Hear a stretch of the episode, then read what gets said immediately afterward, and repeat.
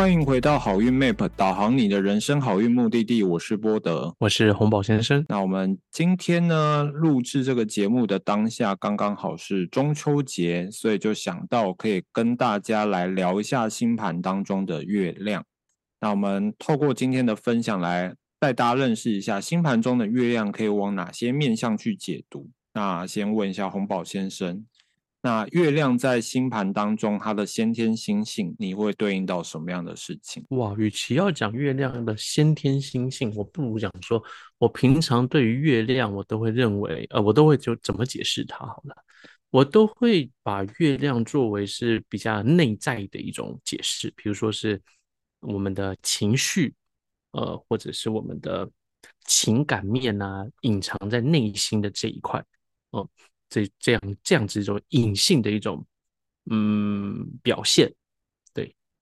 那你觉得这种隐性的表现比较在什么时刻会展现出来？嗯，什么意思？就是你你刚刚讲那些比较隐性的层面，你自己观察月亮通常是在什么样的情刻情况会展现这种比较隐性的？我觉得月亮在什么时候比较容易展现出来？第一个就是它需要。温暖的时候，他一个人沉静的时候，他比较呃，在于呃独处的时候，很容易就会有这种月亮产生的一个面相就会展现出来。再来就是月亮，当然又要讲到月亮主管的宫位了。那那可能这之后我们会讨论。那如果月亮所主管的宫位那个宫位的事件的时候，也会特别明显。嗯，所以自己在。厕所大便的时候，属于月亮星座的范畴吗？不不不不不，有的时候这个时候可能有的时候会是太阳，因为他可能在他可能在想的是那个什么，他的人生蓝图啊，他的呃他的什么呃公司啊，或者是他的人生规划啊，他的呃就他的什么理想啊，这豪情壮志的这一块，对。谁大便会想那么多？谁知道啊？我以为大便大家都是在划手机，不一定啊，不一定啊。哎，有些人不就是在厕所的时候就想出了他的那个什么新的工作计划，或者是新一年度要做什么，或下半年度要做什么？像这种东西，我觉得可能跟太阳很有关系。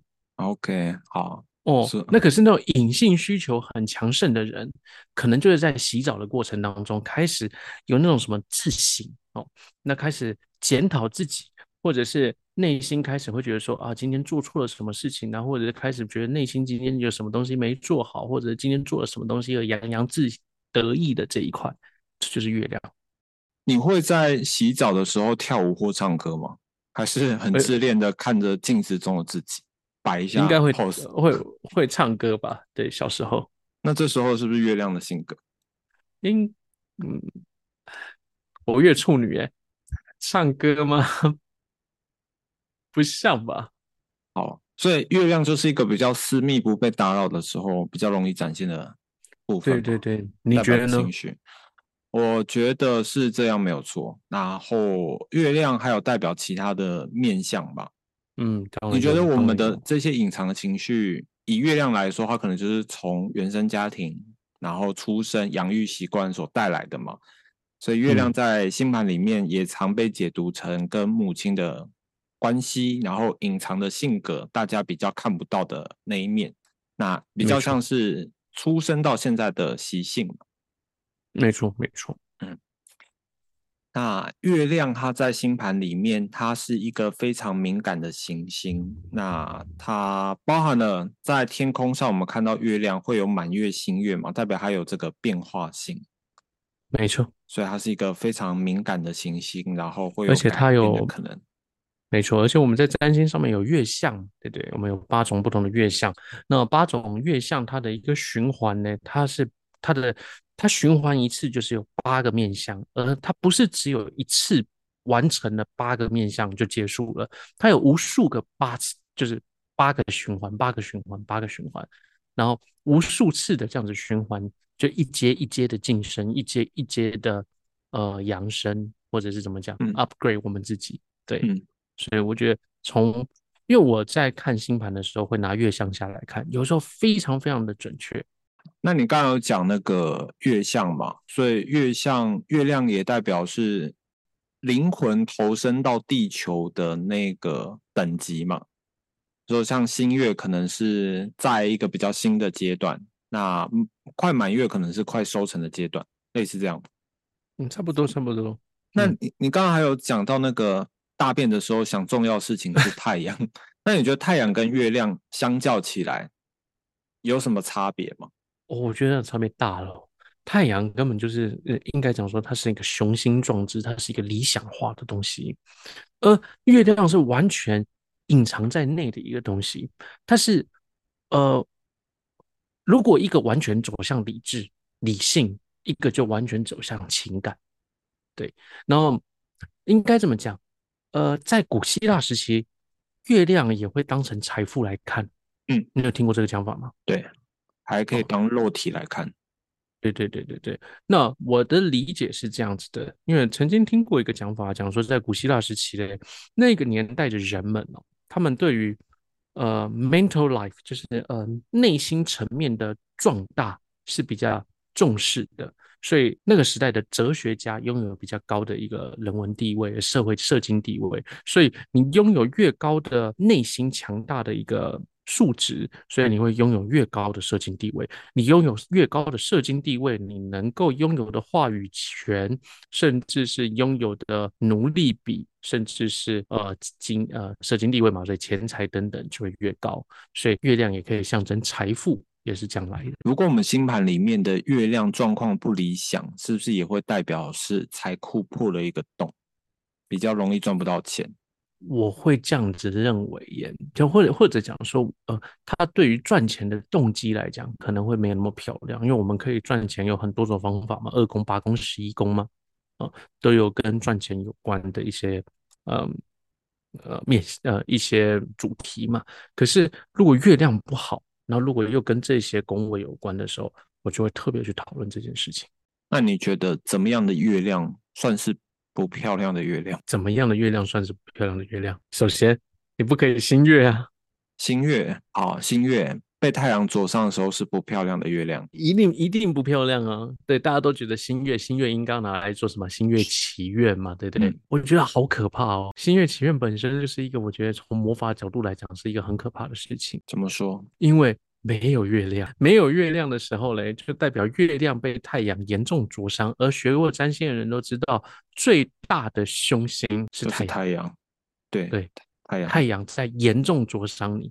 你可以讲说，你在日和的那一刻是最好的，那你就把握日和那一刻，就短短那几分，你把握到那几分，就在那几分完成你的那个仪式。那我一点话都没有，请把握好那个时候。我以为新月许愿的那种概念是，月亮在新月之后，月亮会慢慢显现出来，会代表是有种慢慢显化的概念。嗯，他们是抓这个意象。嗯，所以如果以我们的角度来讲，吼，呃，在做一个仪式，基本上会找初八。如果你要做七天的仪式，会找初八。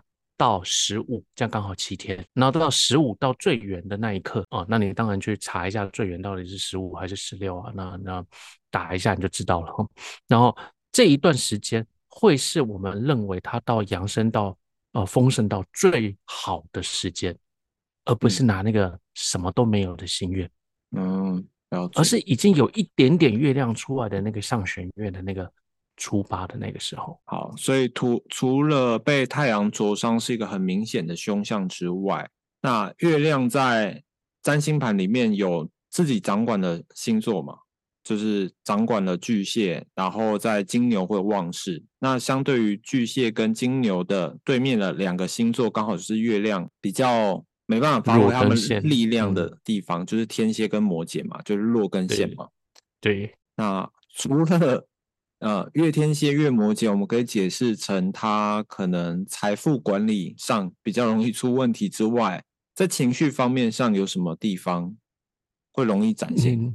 你觉得财富呃管理上面是出问题？我觉得这样解法讲法是可以的。有的时候我也会认为是情绪可能是比较低潮，或者是比较呃低落的那一段时间，落根线的时候。对，嗯，那可是你觉得？月巨蟹入面好吗？以我观察，月金牛比月巨蟹好，月巨蟹反而会让月亮的那个敏感性变得很顺畅，对，那就会变成他们个性好会变得很敏感。可可是它跟月天蝎的敏感又不太一样，月天蝎是那种好像真空包装压缩进黑洞里面，可是月亮巨蟹它会比较是一种呃一直释放它的敏感的那种感觉。可是如果单纯以财富来说的话，我觉得月巨蟹可能对于钱财把它想象成感情一样吧，很重视。OK OK，可是就是如果你以情绪的角度来看的话，我觉得他会有很容易到，因为他对于情绪的一点一滴都会很容易很敏感化，他太就是他太敏感了，所以非常容易情勒啊。嗯，那也不要用到情勒啊，就或者是他他太在意别人的一点点的情绪的波动，那甚至是就会很容易在乎到我对于这一段情感付出到底有没有获得一个对等的感的关系。你有遇过月巨蟹的人吗？有啊，那你有遇过月天蝎的人吗？月天蝎好像没有，那你可能没有遇过月天蝎才有这一番言论。你有遇过吗？我自己就是月天蝎啊，啊，真的吗？我觉得呃，月巨蟹的敏感是只要释放出来就好了，就没事了。你安抚完他，他可能就离开那个情绪了。而月天蝎的情绪是有时候他们连自己都没有察觉到那个情绪，有时候可能是几天后、几个月后，或者是呃某个事件又爆发了，又诱发出他内心那个情绪一起被拉出来。所以反而那个情嗯绪变得是很像那个弱势的那种感觉，弱势的那种感觉就会有点像是偶尔会有一种我不值得拥有这个情绪，但是又活在那个情绪很难释放出来的那种感觉。所以你会因为这样子而觉得自卑吗？月亮自卑吗？嗯，某个层面会。那你会因为自卑而想办法想要多获得一点来提弥补这个自卑感？会，可是天蝎座，嗯、我我我观察到的天蝎有那么一点闷骚啊，呃，不一定是闷骚，应该怎么讲好呢？就是他不会一次就把他的需求给说出来，他反嗯而是一点一点的累积他的不满，然后一次爆发，或者是一点一点的累积他的需求，然后一次索取。嗯，没有哦错，嗯，就是那种慢慢观察、慢慢累积，给你一些暗示，希望你有注意到这个暗示。那慢慢累积，累积到一个点的时候，可能就会呃无法克制那个情绪，可能就会很生气或者是很低落的那种状况。可是如果是火天蝎，应该就很容易爆。可是月天蝎，是不是他就会自己又陷入了那一种哦无止境的一个无底洞当中呢？就是月天蝎很容易因为一些风吹草动而敏感，然后那个敏感他又没有办法自己去排解掉，跟巨蟹可以自己排解掉的感觉又不太像。嗯，嗯，所以我觉得月天蝎跟月巨蟹都是很敏感的，但一个是入庙，一个是弱势。那差在我觉得入入庙可能情绪来得快，比较顺畅一点，那天蝎可能是压抑很久，然后慢慢的释放。天蝎应该就是得要火爆的来一场，哪方面？都全武行吗？多好，对，就是应该要发泄一场。如果说就是把这个呃去运动啊等等的，把它给挥洒出汗水等等，会不会好一点？我觉得静坐冥想，或者是找其他事情，对于月天蝎是有帮助的。都闷成这样子了，还静坐啊？呃，我闷跟静坐又分两块，闷是你活嗯在那个纠结里面，嗯，静坐是让你抽离那个情绪外面，然后 OK 不要去意识到它的存在。OK，可是静坐完了之后，你就回到那个当下，因为你抽离只是那个当下，因为你用的是抽离而不是觉知这两个字。嗯，静坐的本质在于觉知这件事情上，抽离是一个假象。好，我觉得比较像是这个过程当中，我们会有一阵子的清明，那我们需要的就是那个清明的空间，不要再去烦恼这件事情。虽然可能回到现实，那个烦恼又回来，但是你会意识到刚刚在那个静坐或者是抽离的当下那个清明的感觉，会一点一滴有点把你带自己带出来的那种状况。哎，下一次你试试看好不好？如果你现到这样子的状况，试着去用运动的方式让他挥洒汗水，我不知道有没有效啦哦，因为我只是想说用它，呃，如果改用它入庙的方式，能不能用呃火星的方式，看它能不能把它释放出来？嗯，试试看，试试看。我已经过了那个很纠结的时期了，所以现在 现在好，我下我下次遇到客人的时候，我让客人去试试看。嗯，好。所以因为你没有遇过月月天蝎，我不不清楚其他月天蝎吵架的方式是什么。不过月天蝎吵架方式，我觉得那个爆炸性跟戏剧张力也是很强的。嗯嗯，我对于天蝎一点都不会。呃，怀疑那个爆炸性跟戏剧张力，就是天蝎同样是火星管的，火星管的母羊又管天蝎，那个爆炸性在母羊跟天蝎是两种不同的方式。没错，没错，母羊是竞争型的那种。爆炸，天蝎是要你死的那种爆炸。我都觉得母羊是那个很可爱，每一个小羊，然后它这边觉得这里有趣，这边跳去一下，哎，这边热闹，它这边跳去一下。天蝎那个尾巴有倒刺呢，哦，就是它那个尾巴刺下来就，你让我受伤，我要让你死。对对对，可能就是因为这一颗月亮，因为月亮它有隐藏的性格，这样回过头，我们一开始提到的嘛，月亮有这个隐藏的。人格跟隐藏的情绪在里面，哦是在月天蝎这件事情上面，我就会怀疑，呃，他是不是会将这一些的情绪给隐藏起来？而隐藏起来，他又要如何来释放它？因为他入落，入落应该就是呃，陷入一个可能自卑的感觉当中。可是因为他落入自卑当中，他又不愿意自己落入自卑。所以他又会想办法做一些什么，来让自己离开这样子的一个自卑的样貌当中，可能刷刷存存在感啊等等的。那如何做好了，那就是填写的样貌，这就让我觉得很好奇了。那就是那个戏剧张力很可怕的地方。嗯，对对对，就是绝对不要小看天蝎座啊，找到证据的能力。哦，对，就是。他们的那个，那平常没事，你叫他做，他可能懒得做。你这激发到他的那个斗志的时候，他是很可怕的。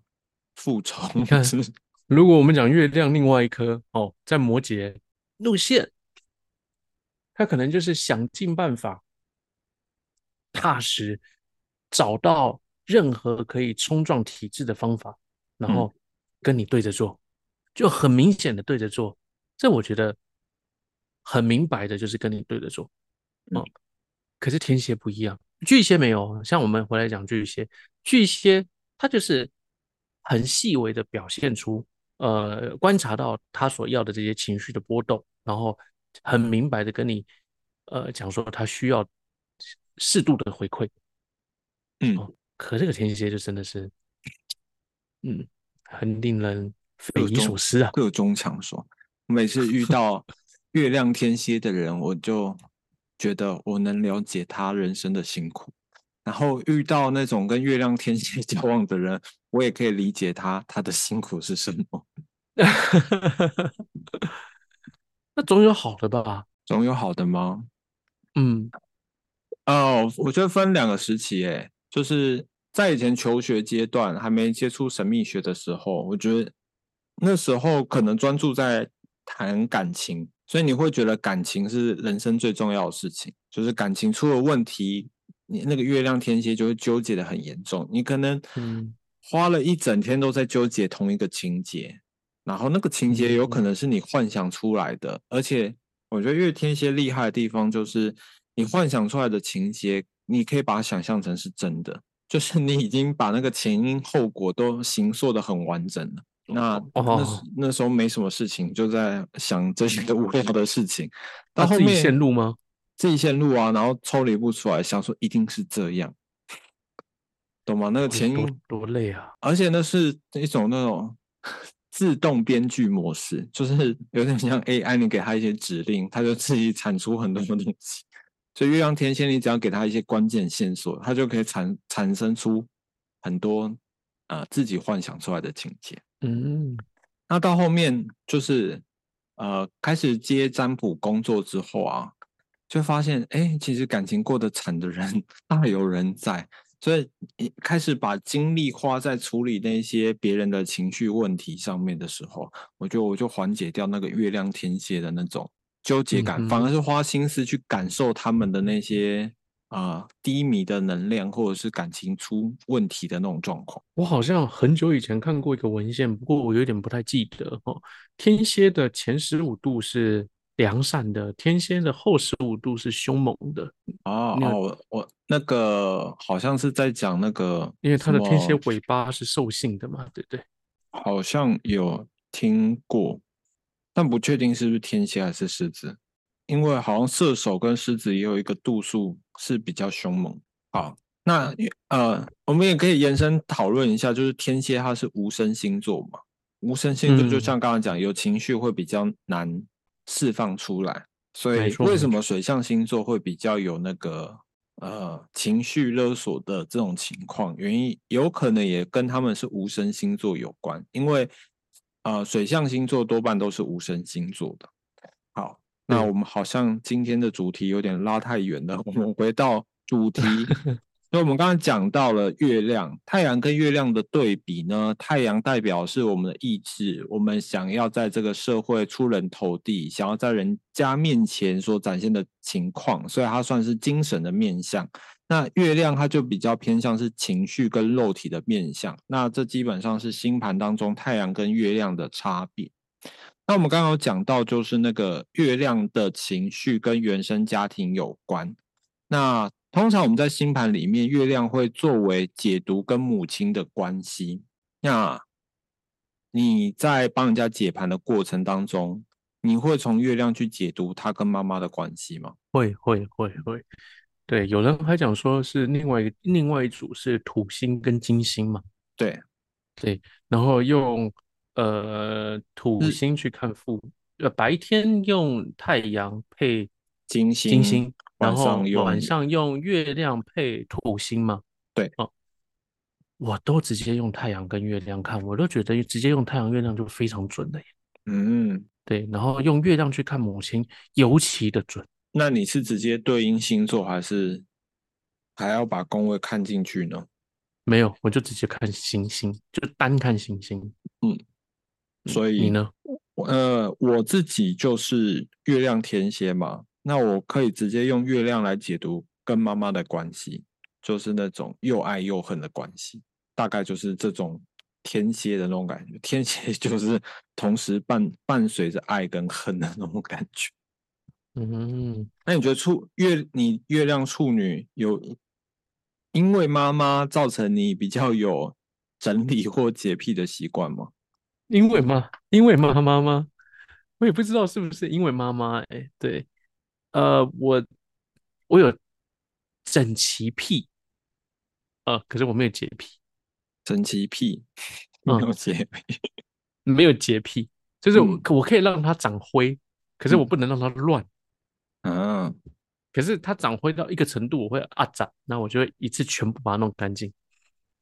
可是它只要一乱，我就会没办法，我就会让它瞬间变干净。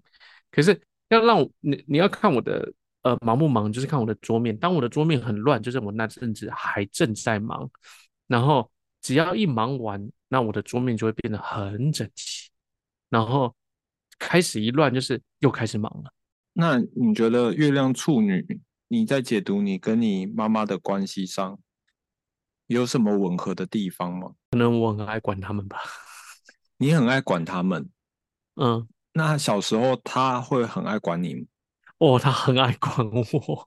所以月亮处女会代表你妈妈是，就是像小学出门会交代你很多，甚至是在身上给你贴便条纸，怕你忘东忘西的那种嘛。然后开学前一天还要叫你整理书包，再再确认一次，再确认一次的。对对对，有一点像这样子诶。哦，好，所以你们想要解读你跟妈妈的关系，你就可以直接从月亮的星座去看。好，所以我们我们前面谈论了那么多月亮这些事情，主要是要延伸来讨论啊，一个人星盘当中月亮所落的宫位跟你自身会有什么？紧密的关联性。好，所以我们今天介绍了那么多月亮呢，是为了带出之后我们要讲的主题，就是当月亮这一颗行星落在你星盘的哪些宫位，会对你有什么样的影响？那我们会依序的从十二个宫位第一宫开始去做，去聊聊。那看每一集的状况，可能有时候聊一个宫位，有时候可能聊。两三个宫位，宫位对，不不一定。所以，如果你对于这个月亮的主题有兴趣的话，我们可以在之后的节目持续的分享给各位。好，所以我们今天呢，就先介绍一下月亮在星盘当中所代表的一些先天特质。嗯，对如果你喜欢这一集，然后觉得月亮这颗行星跟你的人生当中有一些共鸣的话，也欢迎将这一集 podcast 分享给其他朋友。那我们今天节目就到这边，我是波德，我是洪宝先生，那么下周见喽，拜拜，拜拜。